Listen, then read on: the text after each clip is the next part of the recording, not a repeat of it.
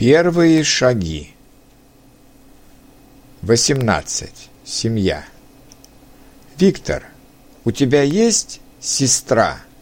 Да, у меня есть сестра. А брат? У меня есть старший брат и младшая сестра. Они учатся или работают? Мой брат уже работает, а сестра еще учится.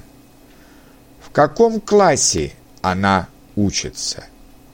Она учится в седьмом классе. А ты где учишься?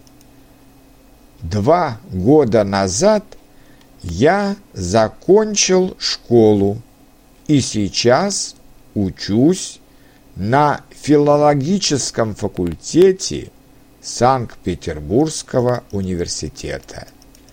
Какая твоя специальность? Филолог, лингвист.